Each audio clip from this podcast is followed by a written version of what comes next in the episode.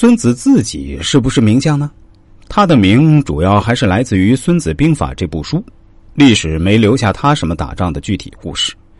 和他在吴国同朝为将的另一位伍子胥，就是那位轰轰烈烈的超级名将了。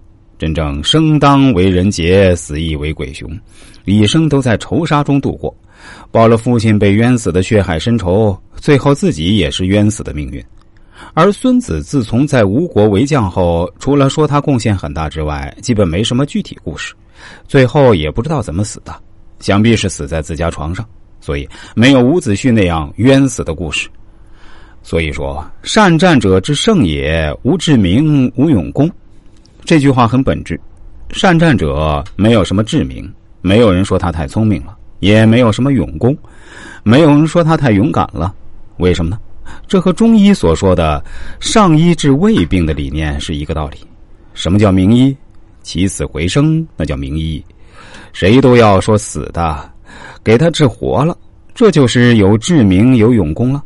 但是要把死的人给他送去，他能治活吗？真正的上医、最高水平的医生，不是治病，是治未病，在你还没生病的时候给你治，你还没生病，他就看出了苗头，你将要得什么病，给你处理一下，给你一个防治方案，最后啊，避免你得那病。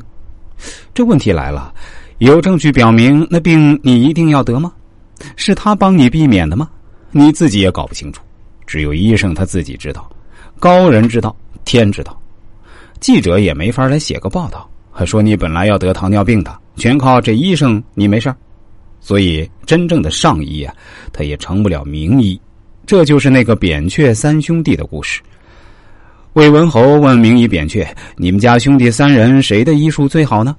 扁鹊说：“大哥最好，二哥差些，我是最差的。”文侯不解，扁鹊解释说：“大哥治病啊，是在病情发作之前，那时候病人自己还不觉得有病，但大哥就下药铲除了病根，所以他的医术难以被人认可，所以也就没有名气，连村里的人都不认可他。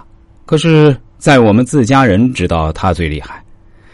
二哥治病是在病初起之时，症状尚不十分明显，病人也没有觉得痛苦，二哥就能药到病除。”所以乡亲们都认为二哥能治些小病，他的名气也只是在本村而已，邻村的人就不知道了。我的动静就比较大，我治病啊，都是在病情十分严重之时，病人痛苦万分，家属心急如焚。此时啊，他们看到我在静脉上穿刺，用针放血，或者敷患处以毒药，以毒攻毒，使病人病情得到缓解或者治愈，所以我闻名天下。